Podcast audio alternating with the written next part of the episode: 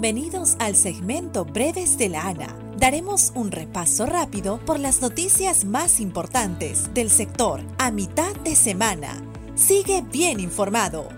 1. Declaran en estado de emergencia a distritos de la libertad por peligro ante contaminación de río Moche.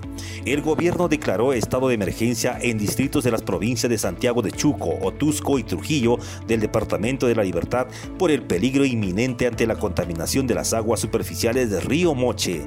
La medida establece la ejecución de acciones inmediatas que contribuyan a la reducción del muy alto riesgo existente en el río Moche.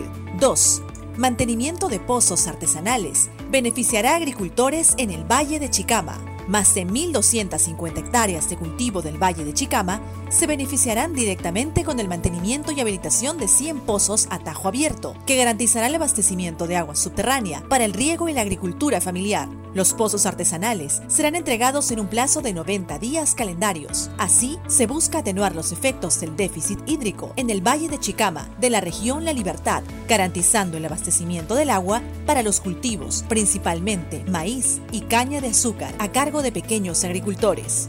3. Midagri invierte más de 941 mil soles en canales de riego en Yauca de Rosario.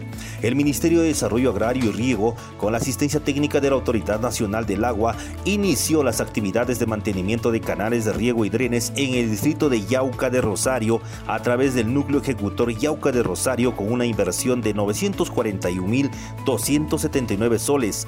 Se trata de 137 actividades que incluyen trabajos de limpieza, descolmatación y desbroce de malezas en las infraestructuras hidráulicas en una longitud de 280.6 kilómetros, generando 15.428 jornales de trabajo. El equipo de la ANA quiere desearte un próspero Año Nuevo 2021.